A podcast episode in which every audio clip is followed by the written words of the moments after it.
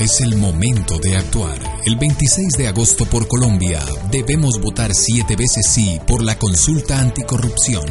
Derrotar a los corruptos, reducir el salario de congresistas y altos funcionarios, contratación transparente y rendición de cuentas, asistencia, gestión y votación en el Senado o en cualquier otra pública función, no más atornillados en el poder y extinción de dominio por bienes e ingresos injustificados.